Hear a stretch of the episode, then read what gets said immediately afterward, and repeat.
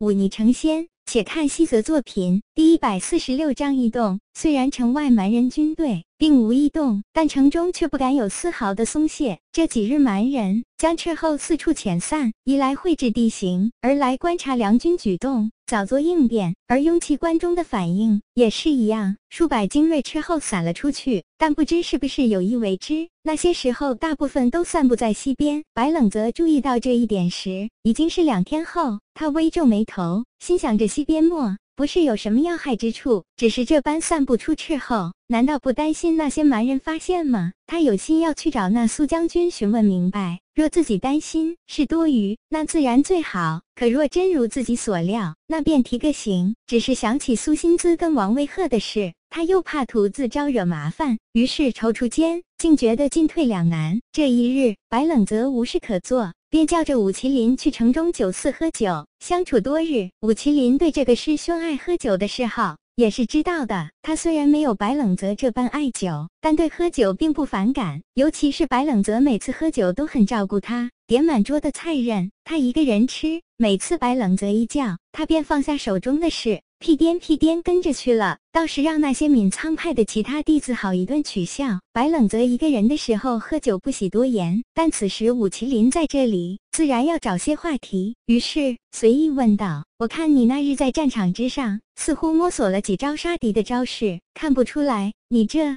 家伙倒是天赋异禀。”武麒麟挠挠头，不好意思道：“白师兄说的哪里话？我那日在战场之上。”刚开始是害怕的，可跟在白师兄后面，看着白师兄冲杀在前，每一招都凶狠，每一式都致命，我就想着战场上杀敌，往日里学的那天只遇剑术，怕是用不上了，还是这种直接的一剑刺敌最合适。于是就就试探着使了几招自己觉得很厉害的招式，这便很厉害了。白冷泽微笑道。你是第一次上战场，一般人第一次见血都吓得不知所措，当场呕吐者有之，丢盔弃甲者有之，更有的会被吓昏过去。你这家伙不但没有不适，反倒迅速进步，简直是怪咖。武麒麟笑了笑，却突然问道：“白师兄，难道不是第一次上战场杀人吗？为何不见你有什么不良的反应？”白冷则略一沉默，笑道：“你怎知我是第一次杀人？”他说这话时，露出森白色的牙齿。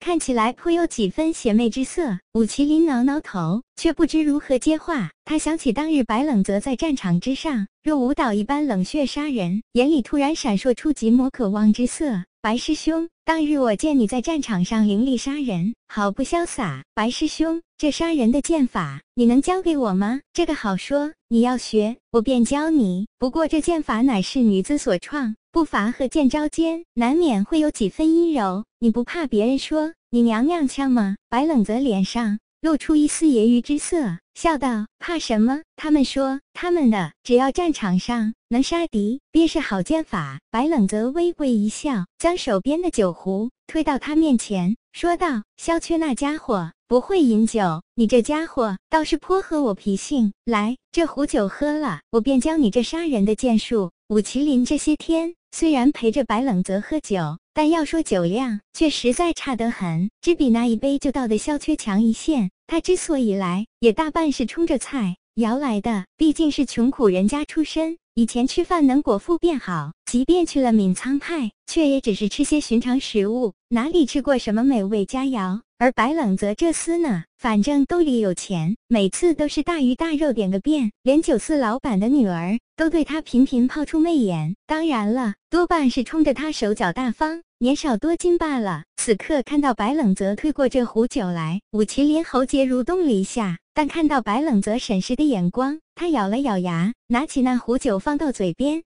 扬起脖子，憋势一饮而尽。白冷泽脸上露出笑意，轻轻拍了拍手，笑道：“五师弟真乃爽快之人，再来一壶如何？”于是武麒麟一张脸苦了下来，刚要咬牙伸手去接，却突然一下子趴在了桌上，整张脸刚好搁在一盘酱肘子上。这家伙居然还不自觉地耸动了两下鼻子。看到武麒麟憨态可掬的醉相，白冷泽乐了。他喝的这酒乃是北地的烧酒。度数比其他的酒要高一些，而且这酒肆的酒壶那是给客人轮番倒酒用的，这一整壶至少有一斤多。武麒麟却一饮而尽，不醉倒才怪。白冷则拿出一锭银子放在桌上，架起武麒麟，便出了酒肆的大门。下午的时候，萧雀突然跑来找白冷泽，神色紧张的说道：“白师兄，我听说……”白冷泽摆摆手，打断他的话。他指了指躺在那张原本属于自己的床，睡得如死猪的武麒麟，低声说道：“出去说，什么事这么慌张？关好房门。”白冷泽才出声问道：“我听军中一位师兄说，在南明河西面有一处地方，那里河道狭窄，地势较高。现在是冬季，水流量不大，可以轻松渡河。而在上午的时候，好像好像那里的守军跟蛮人打了一架。”听了这话。白冷泽豁然抬起头来，自己最担心的事还是发生了。白师兄，你说那些蛮人会不会在这李渡河，把这座雍奇关包围起来，前后夹击？若真能渡河，恐怕会的。萧缺脸色一变，那那怎么办？白冷泽深吸一口气，知道此刻再容不得自己犹豫，必须做出决断了。我去找那元的将军，我与他算是有过一面之缘，或许他还记得我。这样的大事。我们总要问个明白才行。两人匆匆出门，白冷泽想了想，跟萧缺先去找了史长老，跟他说明这一情况。史长老闻言，脸色一变。三人商议一阵，决定去将军的大帐。确认这一消息的真假，只是三人来到帐外，却被亲卫拦住了。袁将军并不在帐中，诸位请回吧。亲卫一脸的冷硬，这使长老有些慌乱，与那两名亲卫陈述厉害，可那两人却只是拦着，丝毫不肯松口。白冷泽深吸一口气，心知自己只怕要动用苏心姿这。层关系了，否则今日绝对进不了这大帐。他上前一步，拍了拍石长老，以示安慰，然后问道：“苏将军可在帐中？你是何人？”苏将军正忙于军务，诸位请回吧。那便是在了。白冷泽微微一笑，说道：“我与苏将军女儿苏心姿乃是旧交，特地来拜访苏将军，有一事相告。嗯，这是私密，须得与苏将军见了才能说。”两名亲卫对视一眼，眼里带着急。